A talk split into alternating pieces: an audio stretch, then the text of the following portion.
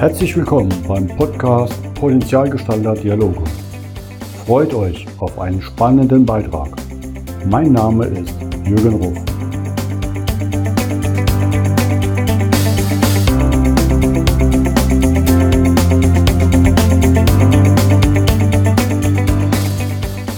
Willkommen zum heutigen Podcast. Im letzten Dialog hat Katja Filipenko von Zartgut Konfetti berichtet, dass sie agil nach den New Work Philosophien arbeitet. Da dachte ich mir, dann holen wir uns doch einen Profi rein, der uns hier mehr darüber erzählt. Daher freue ich mich auf meinen Gast heute, Philipp Diebold. Hallo Philipp. Hallo Jürgen, freut mich dabei zu sein. Ja, ich freue mich auch, dass du die Zeit genommen hast. Du bist ja bei PMI aktiv. Genau, so sieht's aus. Hast, da haben wir uns auch kennengelernt. Genau, hast etliche Vorträge gehalten mit dem Titel Mein Agil ähm, zum Beispiel auch bei mir beim virtuellen Event der Logik Group der Metropolregion Rhein-Neckar. Darüber hinaus bist du Geschäftsführer der Bagelstein GmbH, wobei da könnten wir auch sagen Biagil sein GmbH in Mainz, Unternehmensberater und Agilitätsforscher. Fangen wir mal mit deiner Firma an. Wie seid ihr drauf gekommen? Warum Bagelstein? Ja, also äh, erstmal dieses, dieses Wortspiel von wegen Be Agile oder Be Agile sein, äh, da haben mich schon viele Leute darauf angesprochen. Das ist aber gar nicht die Idee von dem Begriff oder dem Namen Bagelstein, sondern ähm, es geht eigentlich mehr darum, dass wir die Begriffe agil, das steckt schon irgendwo drin, und Baustein sozusagen kombiniert haben.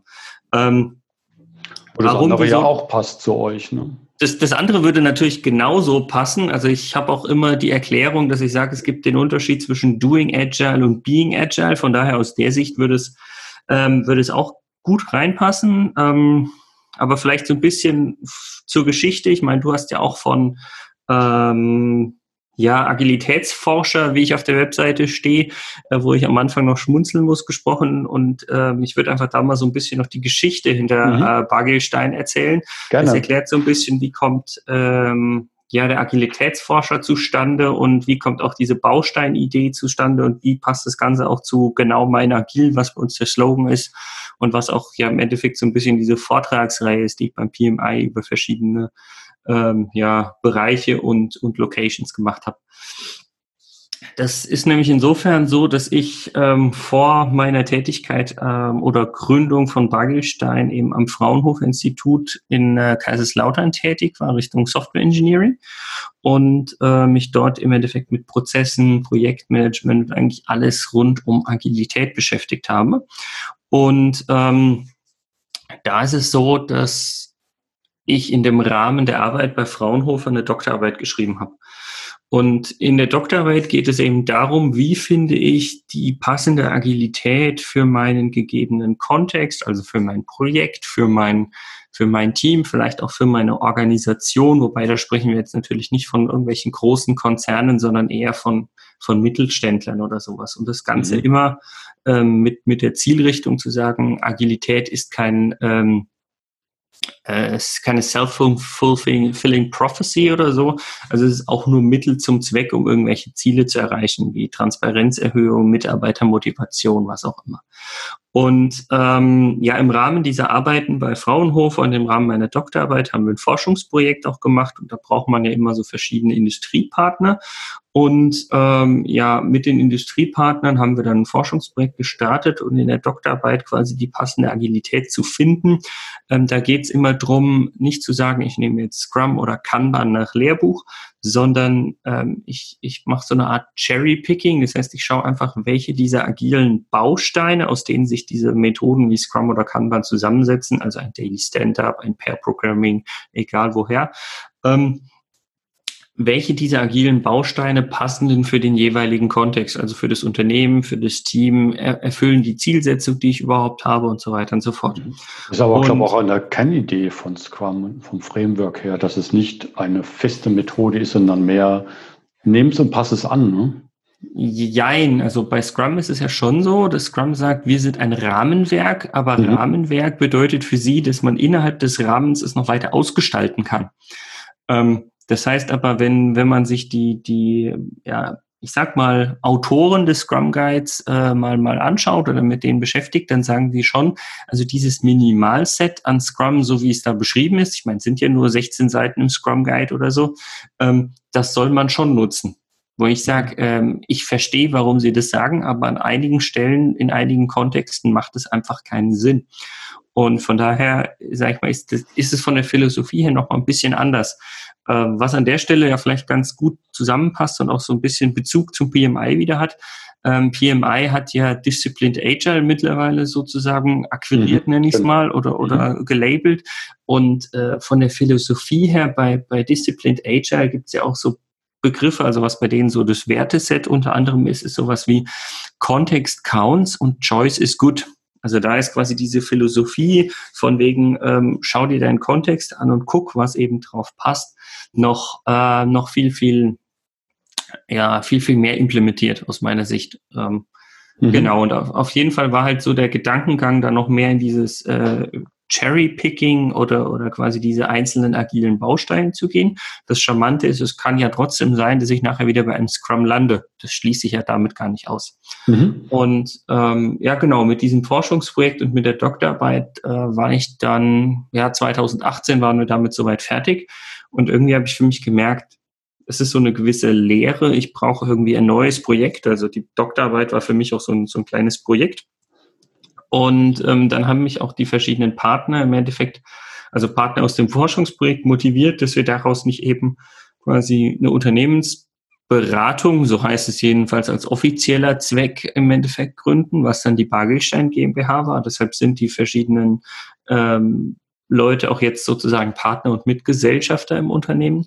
Wobei ich gerne sage, eigentlich sind wir keine Unternehmensberatung. Also wir unterscheiden schon ganz klar zwischen Beratung, was wir an der einen oder anderen Stelle auch machen, aber mehr Training und Coaching. Und Coaching bedeutet ja für mich viel mehr, dass es die Hilfe zur Selbsthilfe unserer Kunden ist. Und ähm, ja, das ist aus meiner Sicht eben auch noch ein ganz, ganz wichtiger Punkt, der uns da so ein bisschen mhm. äh, ja, unterscheidet oder unser Merkmal ist. Mhm.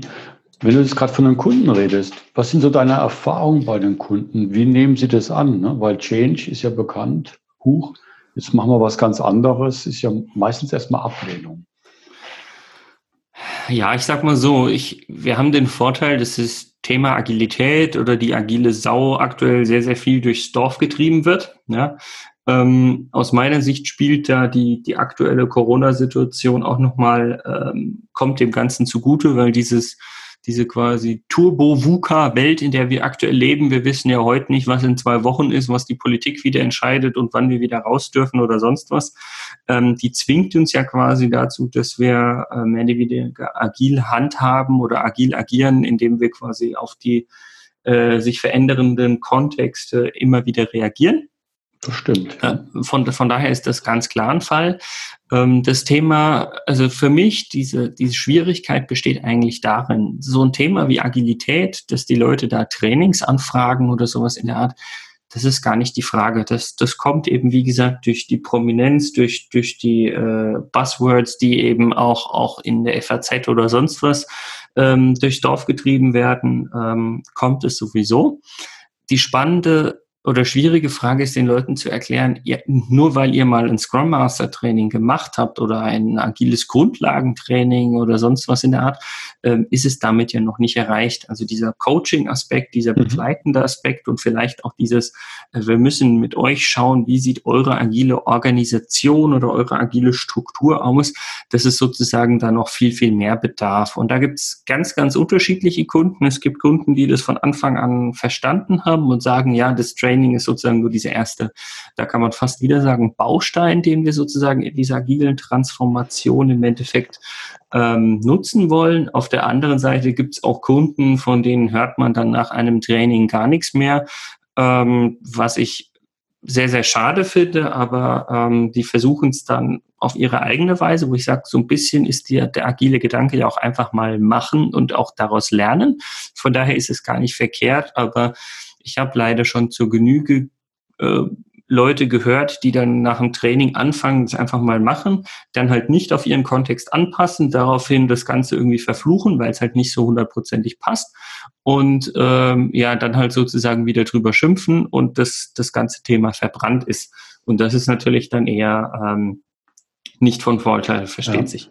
Also das ist auch meine Erfahrung, da länger dran zu bleiben, immer wieder Impulse zu geben, nachzuschärfen, ist so ein großer Erfolgsfaktor, den ich auch erlebt habe. Ähm, wenn wir dabei sind, du hast ja gerade so ein bisschen Fallstricke erwähnt. Ähm, was wären so deine Wünsche oder Tipps an Kunden, wenn sie sagen, wir wollen in die Richtung gehen, was vielleicht von vornherein da sein sollte? Ähm, ja, das, das passt eigentlich nochmal zur, zur Vorgängerfrage. Also auf der einen Seite kommt auch immer mal wieder die Frage, ja, wie lange dauert es denn, bis wir agil sind? Ja. Ähm, und das Spannende ist, ich lasse mich da eigentlich gerne auf zwei verschiedene Antworten ein. Möglichkeit eins ist, ja, äh, werden wir nie fertig sein. Ähm, auf der anderen Seite sage ich, na ja, man kann schon sagen, so drei bis fünf Jahre und dann ist es so, dass ich quasi angefangen habe, dieses Mindset, diese Haltung zu haben, dass ich eine Art äh, lernende Organisation bin. Und ähm, dann habe ich quasi den Status erreicht, äh, wo man eben diskutieren kann. Das ist ja auch kein fester Status, weil ich mich damit äh, ja immer weiterentwickle. Also das ist, würde ich sagen, äh, ganz klar einer der Fallstricke, den man einfach am Anfang den Kunden irgendwie schon klar machen muss. Und ähm, was halt an der Stelle wichtig ist, ja, es gibt viele verschiedene agile Methoden und es gibt auch in diesen Methoden verschiedene, viele agile Bausteine. Ähm, wie gesagt, kommt ja auch der Name und so ein bisschen her.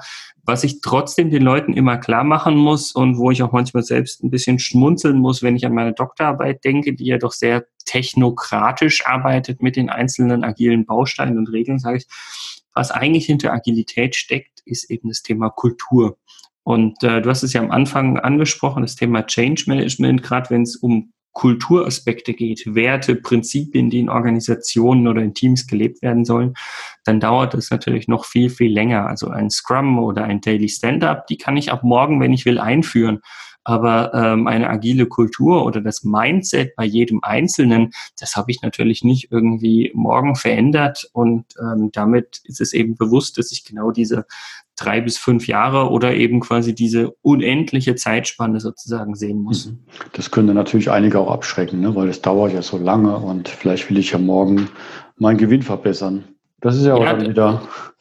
Also das, das Spannende ist, ja, das, das mhm. schreckt den einen oder anderen ab. Das, das, was aber auch wichtig zu verstehen ist, ähm, ich kann ja durch den Einsatz der agilen Methoden oder einzelner Bausteine ja trotzdem Quick Wins generieren. Man muss nur immer sich bewusst sein, ich habe quasi diese Short-Term-Sicht, wenn ich quasi agile Methoden oder agile Bausteine einführe, die natürlich auch helfen, die agile Kultur so ein bisschen zu bewegen oder zu befördern.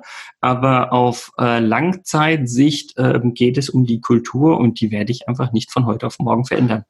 Das stimmt. Stimme ich dir aus meiner Erfahrung zu und die ist so wichtig zu behalten, weil es zeigt sich ja auch in den Change-Projekten, dass eine gute Basis an Kultur ähm, eine gute Change-Möglichkeit, ähm, hm. also die Firmen, die wir haben, können sehr schnell auch ja, anpassen. Ja. Was an der Stelle, weil du ja nach, nach hm. ähm, ja, Problemen gefragt hast, die dabei auch in, entstehen, ist halt auch ja. immer so, ähm, wie schule ich denn Kultur? ja ähm, weil ich, ich hatte schon mal so, dass mir ein Kunde gesagt hat, ja, dann lass uns mal einen Zweitages-Workshop agile Kultur machen. Und dann und sitzt du erstmal, ja, und dann sitzt du erstmal, dann denkst du ja, wunderbar, aber wie schule ich denn Kultur? Ähm, die Lösung ist eigentlich relativ simpel. Ich habe für die zwei Tage, glaube ich, 50 Folien gemacht was auf, was, was ja per se erstmal nicht viel ist, weil ich bin ja auch gar nicht so der Folienschlachtfreund. Ähm, was auf den Folien waren, waren verschiedene Übungen, Simulationen, Spiele, wie auch immer, die ich genutzt habe und eigentlich 90 Prozent der Zeit, also diese zwei Tage mit den Leuten einfach nur ja, ich könnte schon fast sagen, Erlebnispädagogik gemacht habe, also verschiedene mhm, Spiele, genau. verschiedene Übungen etc. gemacht habe, damit die Leute es einfach erlebt haben. Und äh, dadurch hat man dann die verschiedenen Werte, die hinter Agilität stecken, also sowas wie Zusammenhalt, sowas wie Offenheit, sowas wie Transparenz, ähm, und so, und so weiter und so fort, die hat man da nicht einfach mal erlebt. Da könnte ich noch so viele Folien, die die Leute wahrscheinlich nachher in irgendwelchen Ordnern, Schubladen, was auch immer ablegen, ähm, mit den Leuten durchkauen. Das werden sie sich nicht behalten. Aber dieses, hey, wir haben doch damals beim Philipp Bälle rumgeworfen oder Origami gemacht oder sonst was, das wissen die Leute noch. Ja, ja. wir haben dabei viel gelacht und damit eigentlich positiv schon Kultur geprägt. Ne?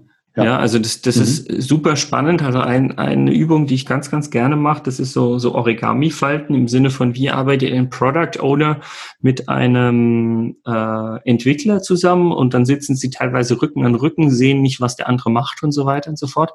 Und was da halt so rauskommt, ist so eine Art, was ist das, so eine Art Froschgesicht oder sowas in der Art. Im Grunde könnte man es ja mit jeder Anleitung machen. Und ähm, ganz, ganz viele Teilnehmer meiner Workshops haben auch dieses Froschgesicht dann bei sich am Schreibtisch ähm, wiederum sitzen im Nachhinein. Warum? Weil ich sage, jedes Mal, wenn ich dieses Forschgesicht wieder sehe, denke ich dran, okay, ich muss mit dem Kunden zusammen sprechen, ich möchte Feedback vom Kunden, wir müssen die gleiche Sprache sprechen und wir müssen auch gucken, dass wir vorab über eine Vision gesprochen haben. Allein diese vier, vier Key Learnings, die ich daraus ziehen kann. Nur weil ich so ein komisches Origami-Froschgesicht auf meinem Schreibtisch habe und immer mal wieder anschaue, sage ich, ähm, das ist das Ganze schon wert aus meiner Sicht. Ja, mhm. es sind oft so ganz einfache Symboliken. Ne? Das ist immer wieder faszinierend. Du hast mir erzählt, oder ich finde das ja auch spannend, ähm, weil wir könnten jetzt hier noch Stunden über Agil reden und das tief, tiefer legen. Ähm, das geht auch einfacher. Denn du hast selber jetzt einen Podcast an den Start gebracht zu Agil.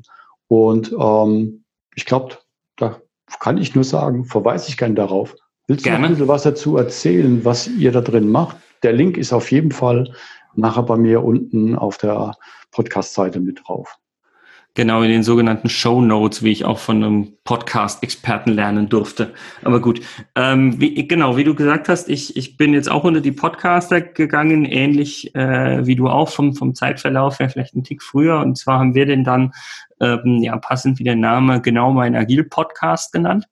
Und im Endeffekt besprechen wir in jeder Folge ähm, verschiedenste Themen rund um Agilität. Das heißt, wir haben verschiedene Partner, Kunden an Bord, mit denen wir auch deren agile Kultur im Unternehmen oder sowas besprechen. Wir besprechen aber auch einzelne agile Bausteine, dass wir uns wirklich mal 20 Minuten lang ähm, detailliert mit sowas wie einer Definition of Done oder einer Definition of Ready ähm, auseinandersetzen. Also ich habe es ganz, ganz häufig, dass viele Kunden mich nochmal fragen, ja, wie ist denn zum Beispiel der Zusammenhang zwischen einer Definition of Ready, Akzeptanzkriterien und einer Definition of Done?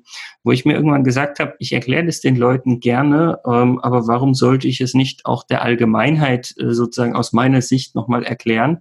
Und ähm, da sind halt ganz, ganz viele verschiedene Podcast-Themen, ähm, sozusagen rausgekommen, die wir jetzt eben nach und nach auch aktuell abarbeiten und dann auf, auf Soundcloud, Spotify und den, den gängigen Plattformen im Endeffekt ja veröffentlichen, so dass du da gerne darauf verweisen kannst und äh, wir aber nichtsdestotrotz vielleicht ja in deinem Podcast auch uns nochmal treffen können und äh, über ein anderes Thema sprechen können. Sehr gerne, weil ich profitiere auch von deinem Podcast und ich denke, ich habe genug Themen, die ich dir schicken kann und ähm, freue mich drauf und kann nur sagen, ja, auch schaltet euch den Philipp ein als Podcast, weil das rentiert sich auf jeden Fall, kann ich nur empfehlen.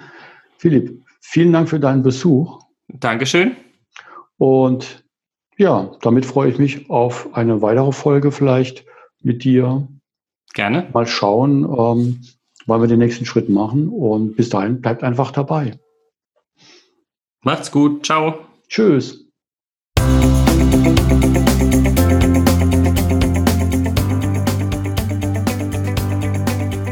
Das war der Podcast Potenzialgestalter Dialoge von jürgen.ruf.consulting.